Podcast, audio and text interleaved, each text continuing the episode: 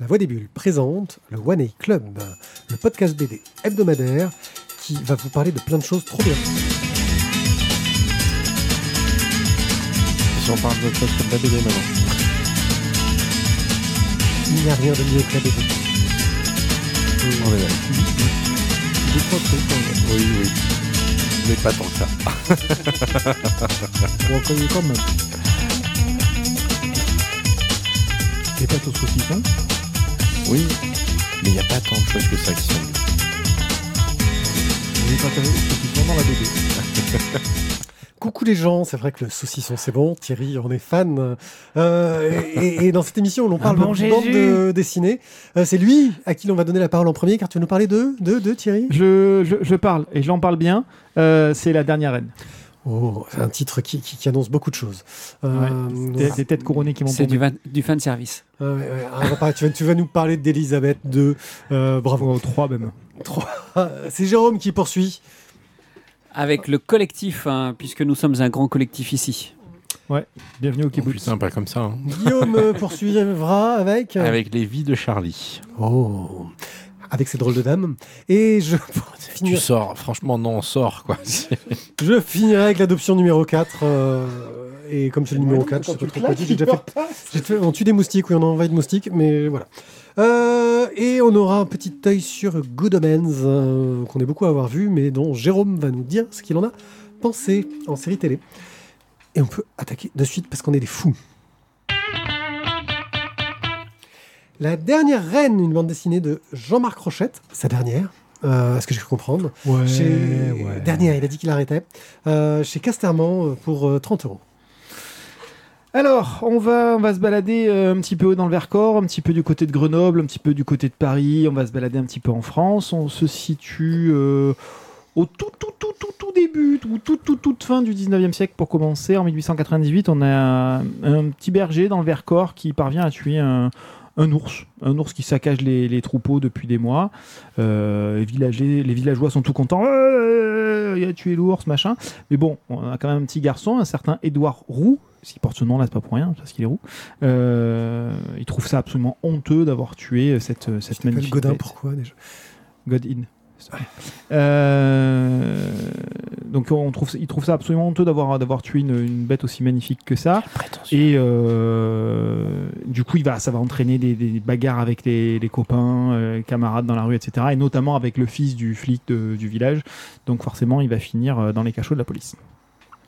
Puis l'histoire se poursuit 18 ans plus tard. On se retrouve donc, pour donner les dates, pour que tout le monde comprenne bien, en 1916. Il paraît qu'il s'est passé des petits trucs entre 14 et 18. Euh, Édouard se retrouve sur le front de la Somme, euh, un poilu, quoi, au fond des, des tranchées, euh, bombardé par les Allemands.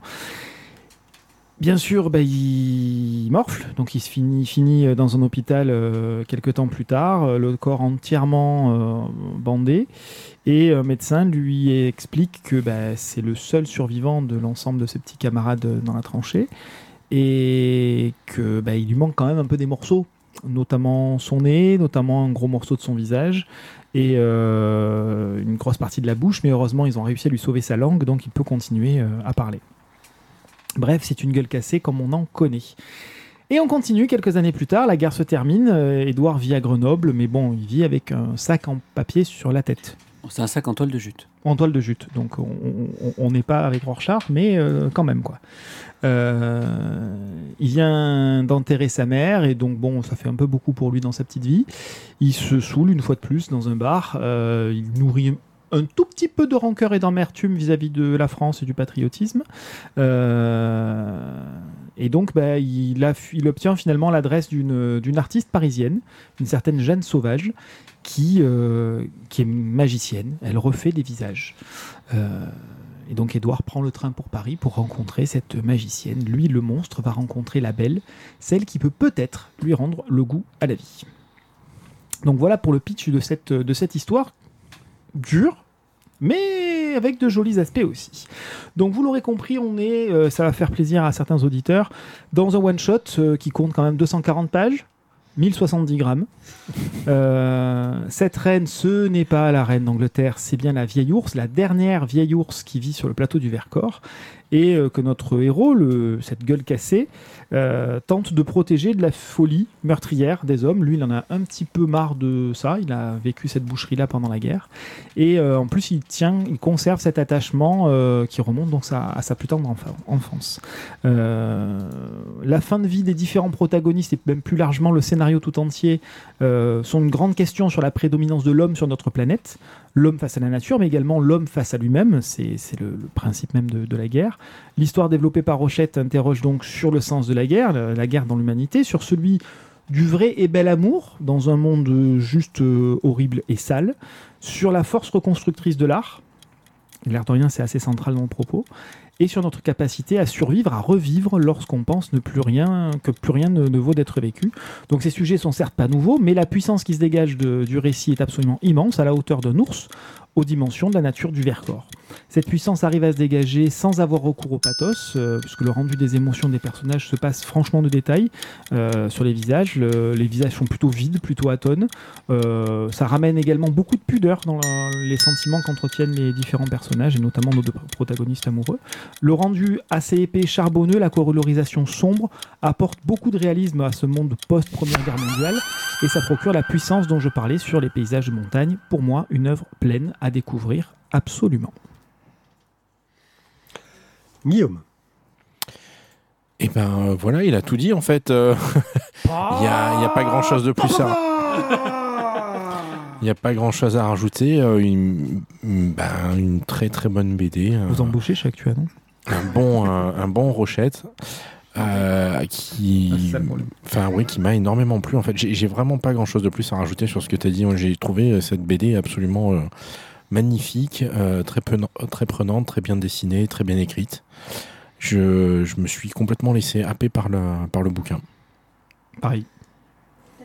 Jérôme. C'est brut comme la nature, euh, c'est beau, c'est âpre. C'est âpre, vraiment. Comme le Vercors, ceci dit. Je ne sais pas si vous êtes allé vous balader dans le Vercors. Allez-y. Moi, j'ai eu cette chance-là. Euh, c'est beau, c'est âpre, c'est dur. Il y a du vent. cette BD, elle, elle a cette image-là. On voit que l'auteur, il connaît. Euh, il, manifestement, il est allé s'y balader, il est allé traîner ses guêtres. Euh, la thématique de l'artiste qui refait les visages, alors c'est une fiction, mais elle est inspirée d'un personnage euh, réel dont j'ai complètement oublié le nom et honte à moi, mais qu'on retrouve également dans une autre série de bandes dessinées sur la Première Guerre mondiale qui s'appelle Ambulance 13. Et c'est un personnage extrêmement important et euh, elle fait partie de ces, de ces personnages qui ont marqué l'histoire de la Première Guerre mondiale, comme Marie Curie a pu marquer l'histoire de la Première Guerre mondiale avec euh, ses radiographies ambulantes, euh, ou, ces, ces, ou ces professeurs de psychologie qui ont tenté de comprendre ce qui se passait dans la tête des poilus une fois qu'ils revenaient du front et qu'ils étaient complètement traumatisés. Donc, donc voilà, c'est un très bel album, on se laisse prendre dedans. Euh, il faut avoir la bibliothèque qui va avec, parce que voilà, si vous n'achetez que des bouquins recommandés par Thierry, vous êtes foutu. ah oui, c'est tous des gros pavés. Donc, euh, non, il faut juste une étagère de, 4 cm d'épaisseur, c'est tout. Quoi.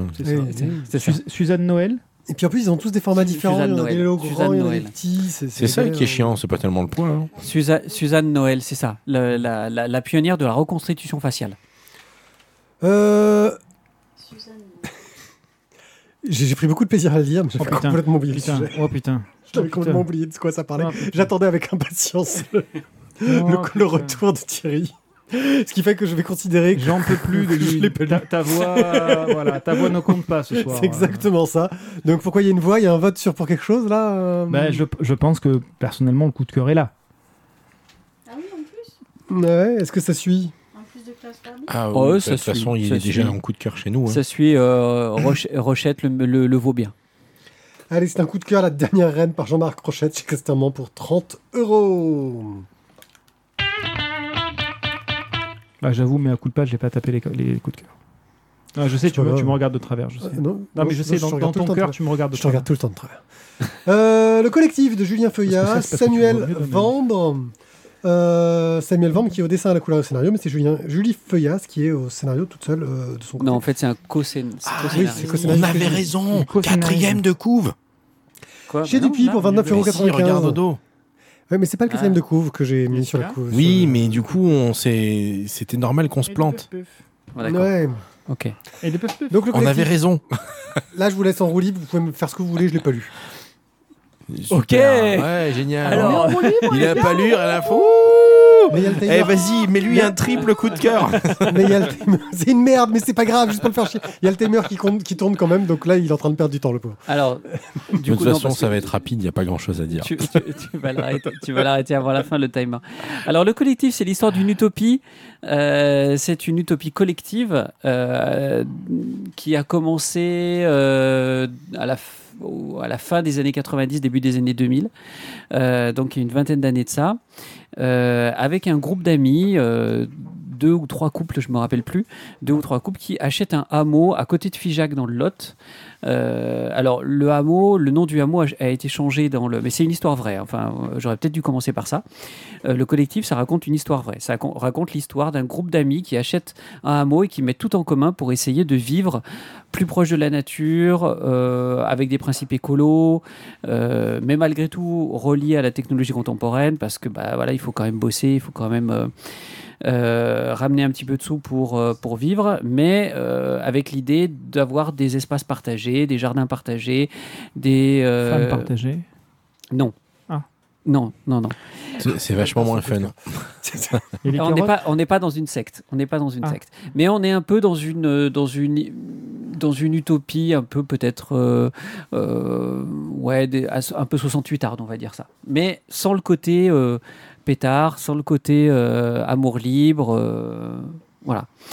Euh, Michel, il est intéressant. pas joueur. hein. ce qui, ce, qui est, ce qui est très sympa, euh, c'est que du coup, euh, cette première utopie échoue et ils font appel, puisque finalement leurs amis s'en vont, quittent ce, quittent ce hameau, mais il va falloir le, il faut quand même le, le- faire vivre, l'habiter.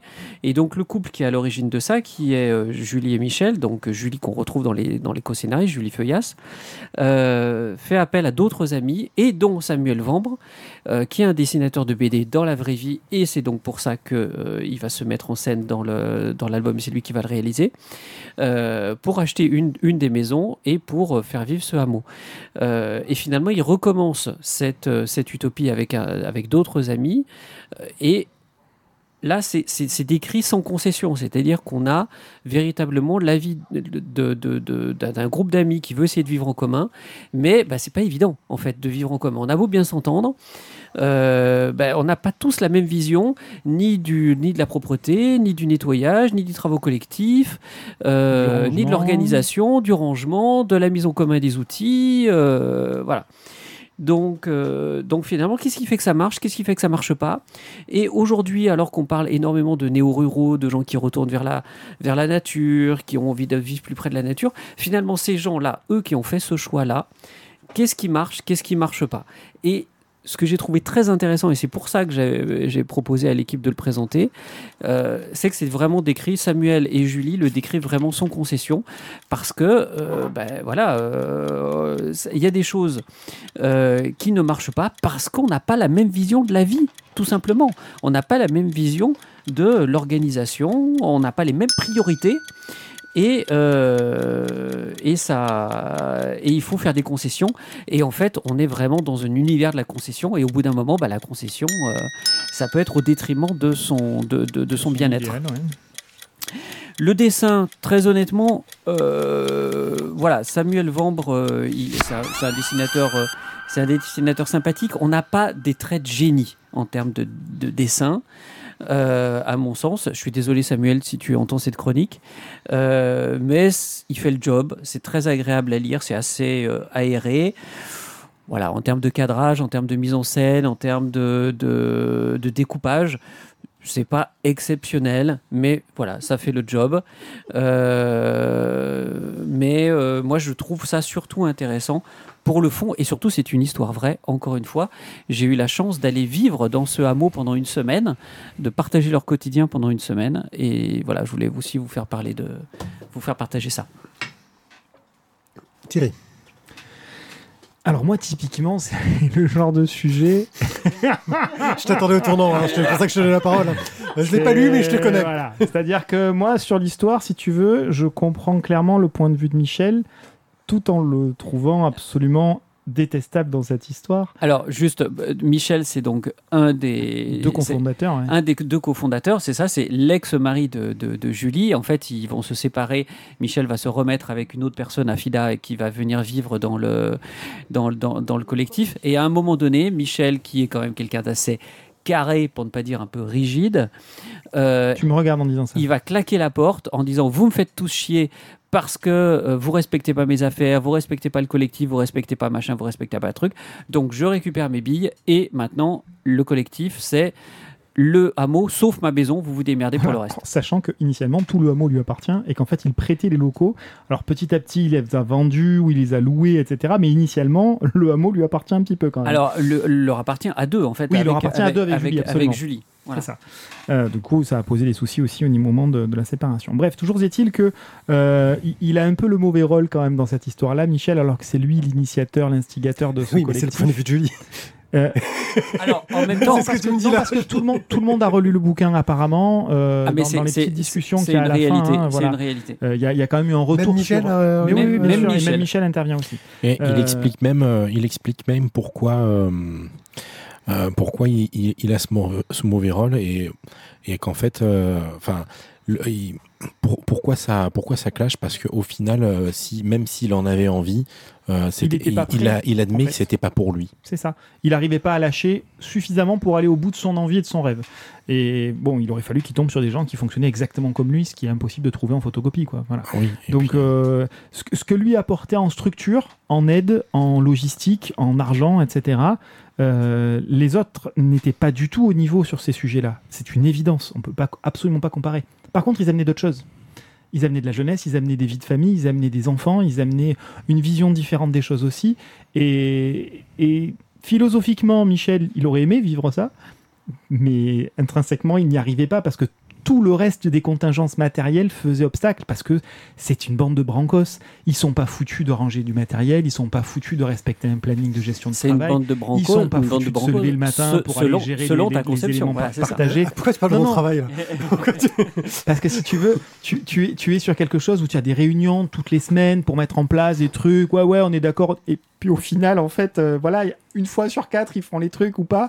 Euh, bon, c'est voilà. Et, du coup, clairement, euh, c'est on, on, est sur une vision idéale, idéalisée de ce qu'un collectif pourrait être. Ils aimeraient tous que ça fonctionne, mais de manière très concrète, ils sont tous trop différents pour que ça puisse réellement fonctionner. Et donc, des concessions, il faudrait arriver à en faire, mais énormément plus pour tellement ils sont différents. Après Guillaume, je vous dirais un petit peu où ils en sont aujourd'hui, c'est assez intéressant. Guillaume Alors, moi j'ai trouvé le bouquin euh, plutôt intéressant, notamment pour le côté euh, témoignage en fait. Euh, je trouve ça intéressant, je trouve ça vachement. Enfin, moi j'aime bien tout ce qui est relationnel humain et pouvoir s'identifier au personnage d'une BD. J'ai pas compris de suite qu'il s'agissait d'une histoire vraie.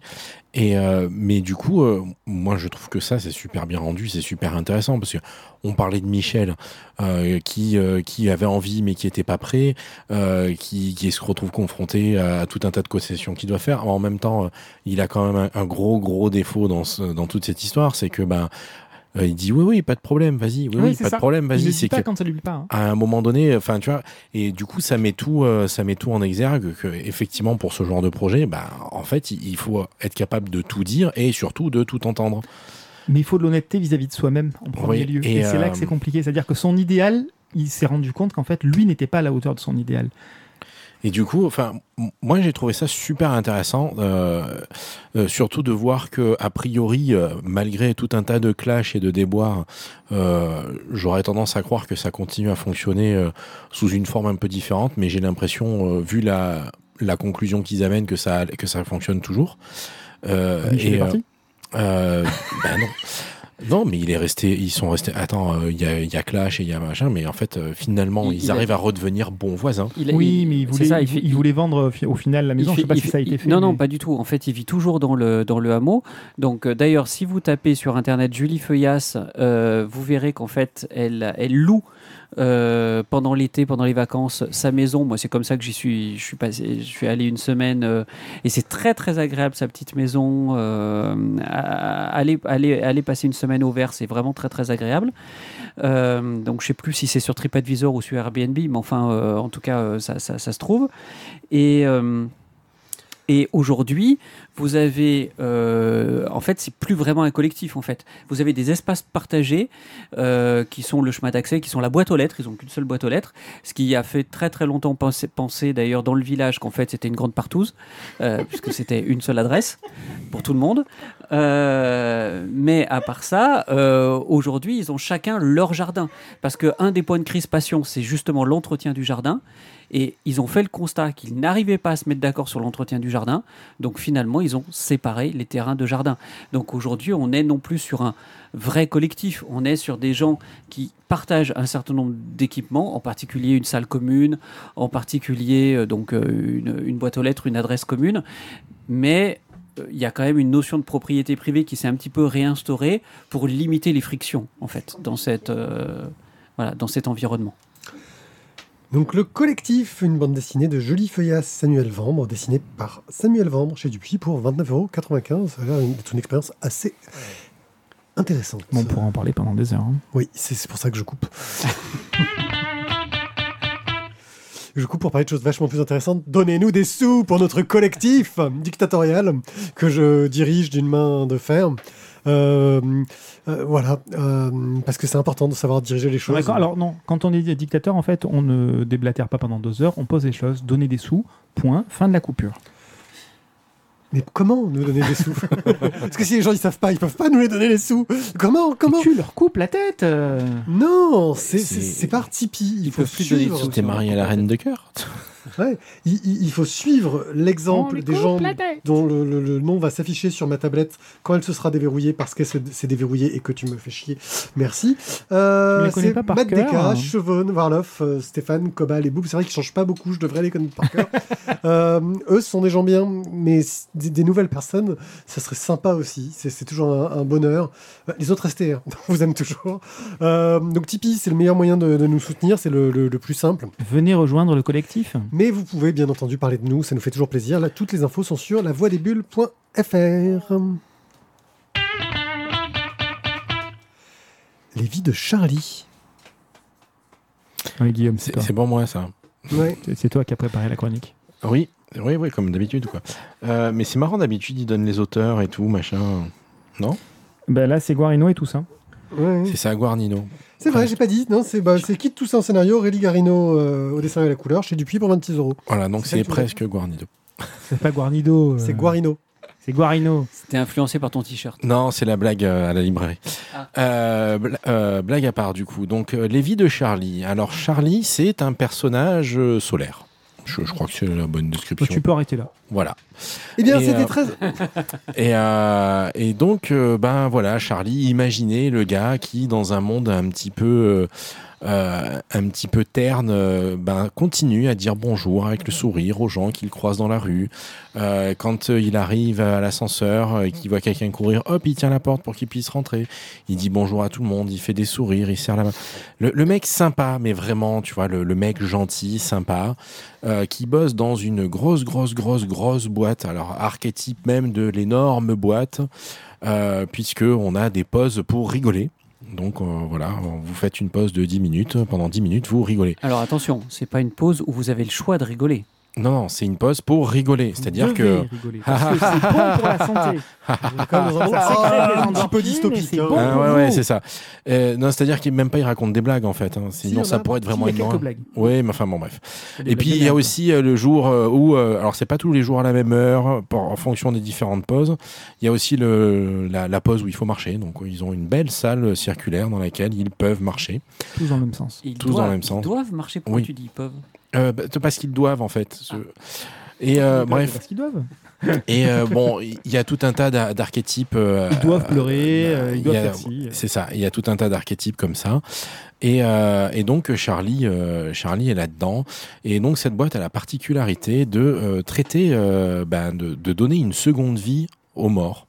En récupérant les cadavres, en proposant des savonnettes, des machins, enfin tout un tas de, de produits tout étranges fait à partir du corps. qui s'est beaucoup fait sur les euh, qui, qui, donc, qui est fait à partir, des, à partir des défunts pour que les familles puissent, entre autres, faire leur deuil. Et, euh, et donc, ben, Charlie est au service commercial. Euh, et son rôle, c'est de prendre les appels, d'écouter euh, les gens.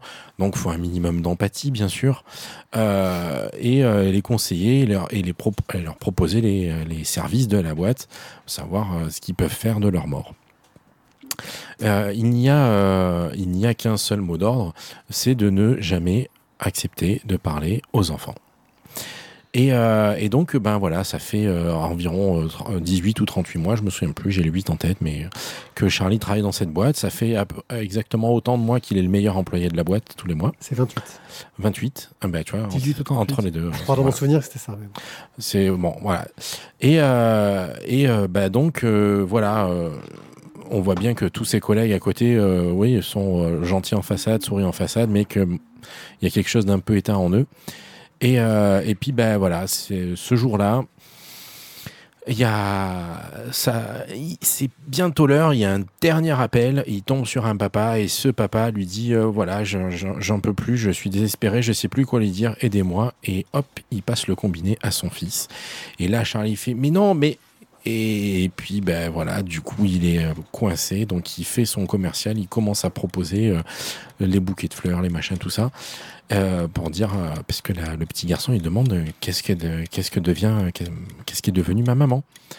Et il lui propose un tas solutions. Et le gamin, il lui dit, mais non, pas son corps, son âme. Et de là, en fait, ben, Charlie va remuer ciel et terre pour trouver une réponse à cette question. Que devient l'âme des morts à leur mort? Et euh, donc, il va se retrouver dans les méandres de sa société, dans, dans une histoire complètement rocambolesque. Et, euh, euh, et, voilà. Donc, une très belle histoire, très touchante, un peu de poésie, des super dessins, un truc improbable, pas incroyable, improbable. Et, et le tout, voilà, dirigé par une espèce de, de quête initiatique.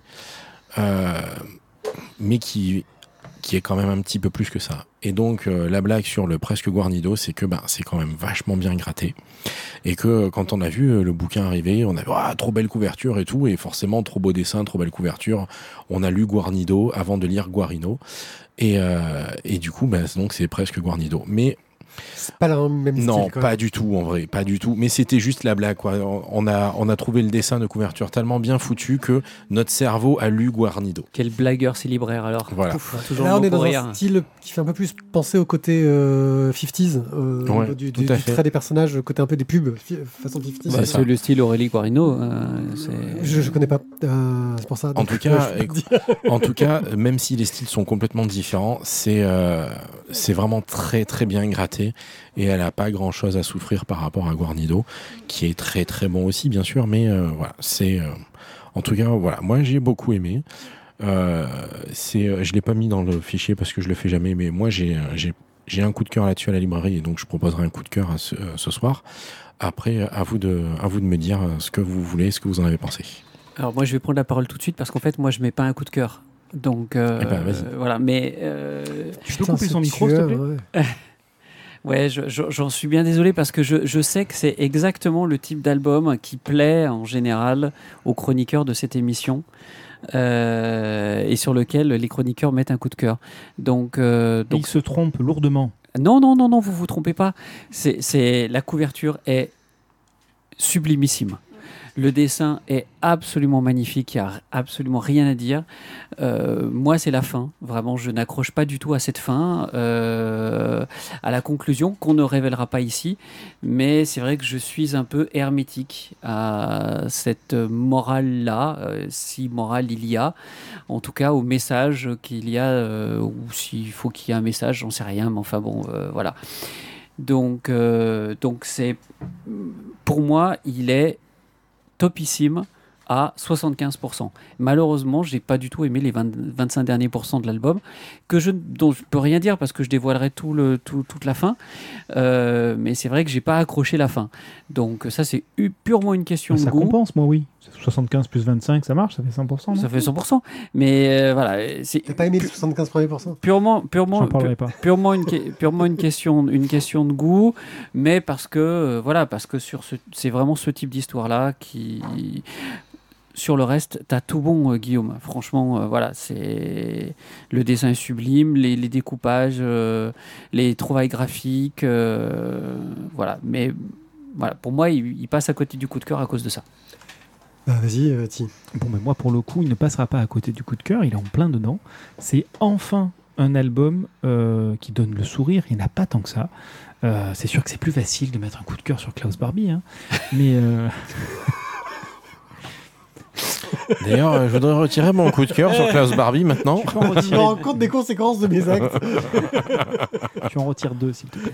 Euh, c'est c'est un album feel good, mais feel good malin. Voilà, c'est pas simplement euh, gentillet.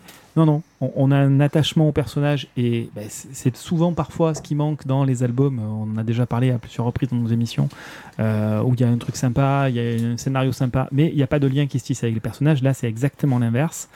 Ce, personnage-là, il est extrêmement attachant. Je reviens pas sur le dessin, je serais trop dithyrambique, ça va se voir. Euh, donc c'est- juste parfait. Mais alors vraiment, il y a des super trouvailles dans le scénario. Et là où ça pourrait être quelque chose d'extrêmement triste, mais c'est- le même principe que Amélie Poulain. Euh, on arrive avec des éléments mais ultra tristos à faire vivre les choses parce qu'on a un personnage qui est truculent au milieu. Et c'est euh, voilà, pour moi, c'est une franche réussite du début à la fin, dans déplaise à certains. Même si je comprends ce que tu veux dire parce que il y a une forme de rupture dans la narration pour arriver à cette fin. Et Et, Euh, peut-être pour rebondir ce que tu dis et peut-être pour sans, sans dévoiler, pour moi la fin n'est pas feel good. Si tu veux, c'est ça mon problème, c'est que l'album est feel good sur 80% et, et ai malheureusement, gagné 5 déjà. ouais ouais, vous avez gagné, vous avez déjà euh, gagné 5%. Et, et malheureusement, euh, moi j'ai de la peine pour lui quoi. Et j'ai pas envie que ça se finisse comme ça pour lui. Alors tu me diras que ça ne se finit pas. Et lui, il est pas triste. Ben oui, mais mais moi j'ai de la peine pour lui parce que franchement je trouve. Je Mais moi, j'ai de la peine pour ceux qui ont de la peine pour lui. Bah voilà. Euh, c'est un très bon album. C'est un album exceptionnel, je dirais même, mais qui, pour moi, arrive après des albums exceptionnels euh, sur des thématiques assez proches. Et, et- et- et je pense que c'est un album qui, pour moi, est tombé au mauvais moment parce que j'ai des trucs euh, trop frais sur des, thématiques fraîches. fraîches. J'en ai parlé avec Thierry tout à l'heure. Je parlais de toutes les morts de Léla Star, par exemple, où on, dont nous avons parlé il n'y a pas longtemps. voilà, donc c'est- différent. hein. Franchement, le sujet est différent, mais on est sur une- euh, un fond. Voilà, une, un- une thématique de fond qui est assez proche euh, sur oui, que la mort, qu'est-ce qu'on Mhm. devient, comment ça marche, etc. Et, et, et c'est moi, c'est des sujets qui, qui me plaisent énormément. J'adore toutes les BD là-dessus, en fait. Euh, je, vais avoir un problème. Euh, Non, mais, mais mais consulte quand même. ouais, peut-être vous poser la question. Euh, C'était bon ce que vous avez mangé ce soir Vous êtes sûr que vous allez vous en remettre Euh, Mais c'est vrai que le. voilà, je. J'ai trouvé des tonnes de qualité, mais il n'est pas arrivé au bon moment. Et c'est moi, c'est ça qui me fait ne pas mettre le coup de cœur. Alors que bah, la narration est fluide, il y a des belles trouvailles de mise en scène. Euh, allez, si je devais vraiment chercher un défaut, je trouve que les, euh, les, personnages secondaires sont un peu trop vite euh, traités. Euh, le personnage du gamin et de son père sont un peu trop survolés, voire caricatural. Même s'il y a des twists intéressants vis-à-vis vis-à-vis des deux, hein, mais et c'est le petit point qui euh, ferait un, bémol au niveau d'histoire. Mais ça reste un très bon bouquin, mais qui pour moi, bah, euh, comme je dis, un coup de cœur, c'est quelque chose que tu vas absolument acheter, que tu vas absolument vouloir recommander et faire lire à tout le monde. Euh, et ben c'est pas le cas là maintenant parce que j'ai des choses plus frais dans ma tête que je recommanderais à la place dans le même genre.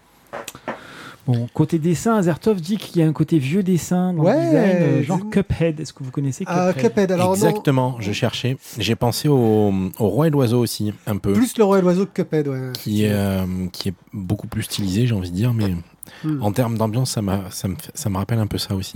Ah ouais. Non, moi j'aime bien. Bah, Il y a un petit côté Fallout euh, si tu veux chercher aussi dans le genre euh, plus récent. Ça, Euh, pas, pas euh, les graphismes du jeu, les graphismes euh, du petit bonhomme qui te fait les Ah, dessins oui, et d'accord. du mode d'emploi et qui te montre tes caracs, tu vois, Ah euh, ce côté-là. Bah, ce côté f- 50s, hein, comme je disais, Ouais, que j'aime beaucoup. Enfin, franchement, c'est un très très bel album. C'est Les Vies de Charlie de Kid Toussaint et Aurélie Guarino chez Dupuis pour 26 euros. Donc, c'est le tome 4 de l'adoption, qui est le tome 2 Du cycle 2. du cycle 2, qui sont des cycles individuels de la série l- indépendant de la série L'Adoption, où il y a quatre tomes, mais deux qui n'ont rien à voir avec les deux autres. Et ils vont peut-être faire un cinquième tome, mais lui qui sera tout seul et qui n'aura rien à voir avec les deux Comme vous l'aurez compris, l'adoption, c'est compliqué. autres, mais avec une Oui. thème sur l'adoption. Euh, c'est scénarisé par Zidrou, dessiné et colorisé par Arnaud Monin, chez Grand Angle pour 16,90€. Euh, dans le tome 1 de cette histoire, nous découvrons une famille qui euh, décide d'adopter euh, un, enfant qui s'appelle euh, Wajdi, qui vient du Yémen, qui est un enfant qui a vécu euh, de, nombreux traumatismes pour rejoindre cette nouvelle famille en, en France. Euh, nouvelle famille, on va dire, de, de, de bobos de gauche, hein, un peu dans le, dans, dans le, dans le style, un peu caricaturaux. Un bobo de droite s'appelle un parvenu. hein. Enfin, après, De gauche, vois, mais, Euh, mais justement, ah. c'est redondant. Euh, bref, euh, des, des- des personnages qui, qui ont l'air sympathiques, mais t'as parfois l'impression que cette histoire d'adoption est une sorte de petit caprice. De, ils ont envie de se faire plaisir, de redonner euh, du, du, du, du- du- quelque chose de cool Je dans leur vie. m'ennuie. Ouais, c'est ça. Et, et l'adoption se fait, et en fait, bah, ils se rendent compte que bah, c'est plus compliqué que ce qu'ils pensaient d'adopter un gamin qui a déjà un vécu, qui a eu des traumatismes. Coluche disait il y a des gens, ils ont des gosses parce qu'ils peuvent pas avoir de chien. Ouais, ouais, c'est ça. Moi, c'est pour ça que je veux plus d'animaux, j'ai des gosses. Euh, et donc, euh, T'as le- autant d'allergies? et donc le, le- le- ça se passe pas très bien jusqu'au jour où bah, ils, sont un peu désagréables, ils essayent de... de, de, ils, comprennent pas ce que ce gamin a vécu, ils le gèrent mal. Euh, ils sont plus sûrs de vouloir adopter et le gamin s'enfuit et disparaît. Elle n'est plus sûre. Elle n'est plus sûre, oui. Oui, parce que les autres, ils ont cédé à son caprice en s'en foutant un petit peu? Allez, il y a la sœur qui, elle, essaye de s'attacher au gamin, qui, qui tente de Mhm. faire un effort. Et là, bah, pour le coup, euh, vient la culpabilité. Euh, c'est un peu le sujet de ce tome-là. C'est merde, on a fait une connerie. Euh, ce gamin, il est en danger par notre faute. Euh, alors que bah, c'est pas ce qu'on voulait non plus, quoi. Et donc, on part sur la recherche de ce gamin, comment ils vont essayer de, de, de faire pour le retrouver, euh, et réussir ou pas. Je, ne dirais pas comment ça finit, à, à- à reconstituer cette famille qu'ils ont essayé de construire et qu'ils ont brisé dans la foulée. Mais totalement brisé. Euh, Arnaud Monin a un trait, moi, que j'adore, euh, un travail sur la couleur euh, qui est magnifique, qui est lumineux, euh, même dans les moments un peu, sombres. Ce qui marche superbement. Dans, bon, les tomes précédents, il avait fait un truc où ça se passait à l'étranger, ou alors les couleurs lumineuses, c'était fantastique. Là, on reste sur la France. Zidrou a un- une façon de décrire les personnages euh, qui amène beaucoup d'empathie sur eux, et même jusqu'aux personnages secondaires, je dirais. Je parle euh, au cantonnier, là, dans le, dans le parc, euh, qui, qui- qui- à qui il arrive à créer beaucoup de- de- d'humanité sur un personnage qui, qui, Et puis qui apparaît très peu. qui après très peu, qui est de passage, etc. Euh, à, à- à faire ressentir aussi les émotions de ce gamin qui parle très peu parce qu'il parle pas la langue. Euh, et, et- et Arnaud Monin arrive à mettre beaucoup d'expressivité dans les traits de ses personnages sans aller jusqu'à la caricature. Euh, et alors, je, je le rappelle, je, je- je- je suis un, un- un adoptant, donc j'ai un attachement très particulier à, cette histoire-là. Moi, ça s'est très bien passé, il n'y a aucun souci. Euh, ma fille ne s'est pas enfuie, c'est parfait. Euh, donc Attends, je- attends l'adolescence. Encore. Comme il fait son barbeau, lui. Euh, donc, euh, donc j'ai un attachement très particulier à ce bouquin-là. J'y mets un, un coup de cœur parce que je suis, je suis très touché par le propos. Euh, mais en essayant de prendre du recul, au-delà de ça, je pense que c'est un deuxième cycle qui à raconter une histoire totalement différente de la première, sur une thématique identique, et qui arrive à faire, je trouve, une sorte de panorama de ce que peut être l'adoption, de ses difficultés, euh, de ses joies, de, de- ses tristesses, de ses difficultés, voilà, euh, de façon globale. Et c'est une superbe réussite qui apprend beaucoup aux gens qui, moi, ça m'arrive encore, te demandent, euh, mais l'adoption, machin chose, et qui sont pleins d'a priori et qui ne se rendent pas compte de ce que ça peut être. Voilà. Comme il se la pète. Ouais. Mais regarde comme il se la pète, t'as vu? Je sais Ouais, avant la fin. ouais, je- je- Non, mais j'aurais dû le laisser parce qu'il avait commencé. Je pensais que j'allais arrêter avant qu'il commence, tu vois. Mais non, j'ai j'ai foiré mon coup. Euh, voilà, vous avez vu, hein, je, je suis pas forcément le plus subjectif du monde sur. euh, Le plus le objectif. plus plus objectif, pardon. Oui, je suis totalement le plus subjectif, le plus objectif du monde sur ce bouquin. Mais, mais, mais votre avis le m'intéresse. moins subje- subjectif. Voilà, votre avis m'intéresse. Alors, je vais commencer du coup. Euh, il faut savoir que moi j'étais euh, ben, super fan du premier cycle.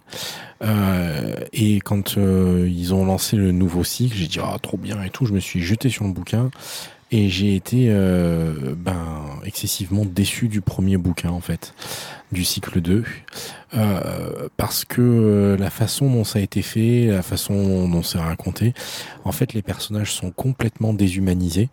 Et, euh, et moi, c'était ça qui m'avait plu en fait dans le premier cycle. Et, et en fait, euh, ça, à la fin, j'étais vraiment euh, dépité. Je dis c'est pas possible. Il a, il, il a tué son, il a tué son bébé quoi. Et euh, du coup, euh, quand ce tome 2 est arrivé, je dis bon. Alors euh, le sentiment à la fin du 1, c'était est-ce que le 2 va justifier tout ça? Donc je l'ai pris en me méfiant, en ayant peur parce que j'avais peur que ça confirme mon premier sentiment. Et en fait, pas du tout. Je trouve que ce tome 2 est, très très bien fait et en fait est complètement dans la suite et dans la logique du premier qui nous permet de comprendre ce qu'on n'avait pas compris dans le premier, le pourquoi du comment on les a trouvés déshumanisés alors qu'en fait ils sont profondément humains. Euh, et, euh, et en fait, moi, ça m'a permis de tout remettre en relief et de, tout bien comprendre. Et du coup, ben, pour moi, euh, le deuxième cycle est aussi bien réussi que le premier. C'est un autre aspect de l'adoption. C'est ce qu'ils expliquent à la fin. En fait, leur, leur objectif, c'est à chaque nouveau cycle, c'est de, de proposer une autre histoire euh, différente, indépendante de la première, qui euh, à chaque fois va, va aborder un, un aspect différent de ce que peut être une adoption. Et, euh, et donc, euh, ben voilà, ils ont déjà prévu d'écrire le tome 5. C'est plus lumineux, ce que je vais comprendre aussi. Oui, apparemment, c'est ce qu'ils ont dit. En tout cas, euh, voilà, euh, une très belle réussite. Je ne vais pas me réétendre sur la qualité de, de scénariste de Zinou ou la qualité de dessinateur de Monin, hein, ça, ça a déjà été fait. Mais voilà, euh, grosse frayeur sur le tome 1 et, euh, et alors un, un vrai bonheur euh, sur le tome 2 de voir qu'ils n'avaient pas cassé mon chouchou, quoi. Au contraire. Il est force commerciale. Donc en fait, il t'explique qu'il faut acheter tout de suite les deux tomes, quoi. N'ayez pas peur. Bah, Il y a un c'est- coffret, ouais, en mais d'autant qu'il y a crins et que ça coûte pas plus cher que les tomes à part. hein, donc, euh. Alors que moi je, les moi, je les ai eus en service de presse et j'ai pas eu l'écran et donc. Pourquoi Non, tu je suis gagnant quand même. Euh, je suis gagnant quand même. Euh, De toute façon, l'écran il sert à rien, c'est juste pour retenir les deux c'est ensemble. pour que ça prenne plus de place dans ta bibliothèque. Alors, c'est un peu ce que j'ai. Je, vais revenir un peu sur ce que tu disais, Guillaume. Euh, le premier m'avait plu, mais effectivement, je retrouvais pas la patte du premier. Je dis bon, il faudra voir sur l'ensemble du cycle, voir ce que, ça donne. Et c'est effectivement, effectivement ça. C'est-à-dire que dans le premier tome, c'est la famille Bobo lisse. Euh, on a de l'argent, on a la jolie maison, on a les enfants qui vont bien. Tout est beau, tout est lisse, tout est mignon. Et le deuxième montre les failles. Le deuxième montre les failles de la maman qui voulait adopter, mais peut-être pas en ayant pris pleinement conscience de ce, que, de ce qui allait se passer mais on montre qu'elle faisait ça quand même aussi pour de bonnes raisons et qu'elle voulait vraiment aider cet enfant. C'était pas totalement que pour elle. Euh, mais on se rend compte qu'il y a une part d'elle aussi, parce qu'on voit les relations avec sa propre maman.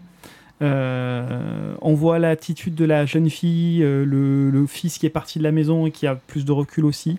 Et effectivement, les, les fissures dans cette famille un peu toute lisse du premier tome bah, permettent de donner euh, beaucoup plus d'ampleur à l'ensemble du récit. Et c'est euh, ce qui fait un peu tout le, tout le sel de, de, ce diptyque. Donc voilà, c'est une réussite pour moi ce diptyque. Ça fonctionne très bien, c'est un autre aspect de l'adoption, comme vous l'avez dit, je ne vais pas m'étendre non plus là-dessus. Mais c'est voilà, une vision différente et euh, tout aussi intéressante. Page 27 pour ceux qui sont en direct avec nous sur Twitch et pour les autres, page 27 du tome 2. Euh, un trio de personnages, c'est un clin d'œil, bien entendu, pour ceux qui l'auront reconnu, au premier cycle. Euh, on, a, On a tout cassé, les caméras. on, a, un- on, a, on a cassé la caméra. Oui, vas-y, remets-la tu peux continuer à parler comme si. Voilà, on n'a pas assez parlé de, de, de, de ce personnage absolument attachant qu'est la grand-mère. Euh, la, la- voilà, qui, qui est un personnage extraordinaire et euh, je regrette presque, mon seul regret c'est qu'on la voit pas davantage dans, le, dans cet album. Coup de cœur, incontestablement coup de cœur. Juste une dernière, petite- chose. Euh, si on observe un peu les planches, il y a très peu de texte. il y a très peu de texte. C'est-à-dire que pour faire arriver à raconter l'histoire et faire passer tous les sentiments, il y a extrêmement peu de texte dans cet album. C'est voilà. Tu peux regarder les images. un, petit message, un petit message à Zidrou quand même. Euh, Zidrou, tu m'énerves. Euh, fais une bouse un peu qu'on voit que tu as, un côté humain, euh, côté scénariste, plutôt que de faire à, chaque fois des, albums il est abonné à ChatGPT depuis 20 ans. petit message à Zidrou, écoute pas ce que vient de dire Jérôme. petit message à Zidrou, rue des Cordeliers, la Bédéry, pour une petite interview. Ouais, ouais, il n'y a pas de problème. Quand tu veux. Quand tu veux. Euh, ouais, on, a, on a plein de trucs à toi. Et puis on peut même venir, notre fille, elle aurait plein de choses à raconter aussi dessus, euh, parce qu'elle adore tes trucs jeunesse. Euh, donc l'adoption numéro 4, Zidrou Arnaud Monin, grand angle, 16,90€. Donc coup de cœur validé par tout le monde, j'ai l'impression. Absolument. Ah, je sais pas, combien tu. On, on met un coup de cœur au précédent ou pas là? Qu'est-ce qu'ils sont durs. Bah, je suis dictateur, je mets un coup de cœur. Ah, mais c'est dégueulasse, ça, oh, ça va pas du tout, là, je suis pas d'accord. Dictateur quand ça l'arrange. mais eh, est-ce que tu as conscience que les dictateurs, à un moment donné, on les fusille ouais, mais les dictateurs à temps partiel, il prendra qu'une demi-balle. Ah, ça, ça suffit. ça dépend où. Un œil sûr. Je ne sais pas pourquoi nous n'avons pas parlé dans cette émission, euh, car nous sommes fans de Neil Gaiman, qui s'est fait connaître par la BD, et de Terry Pratchett, euh, qui s'est fait connaître par son œuvre fantastique du disque monde. Et ils ont commis ensemble, il y a de nombreuses années, un, roman qui s'appelle Good Omens, euh, qui a été adapté en, en série télé pour Prime Video, avec euh, Neil Gaiman au scénario, tant qu'à faire. Euh, et, Jérôme, euh, bah, tu vas rapidement nous pitcher ça et nous dire euh, pourquoi tu voulais en parler. Ouais, rapidement, parce que. alors, en français, ça, traduit, le titre a été traduit sous De bons présages. Petit roman, 150 pages à peu près, magnifique humour. Et pourquoi j'ai voulu le pitcher? Parce qu'on on est sur une série Amazon Prime et on est sur une mini-série, 6 épisodes. 6 épisodes d'une heure, 50 euh, minutes euh, chacun et euh, bourré d'humour, bourré de, trouvailles, très bon scénario, qui respecte parfaitement le roman initial.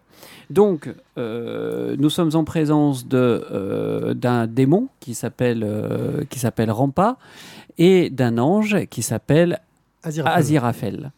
Et euh, tous deux se connaissent depuis la nuit des temps, puisqu'en fait, Aziraphale était un des anges qui gardait le jardin, le jardin d'Éden, et Rampa, dans son, dans, une, dans son incarnation à l'époque, était le serpent tentateur, celui qui a donné la pomme à Ève ils se côtoient et ils vivent sur Terre depuis, euh, depuis cette période-là.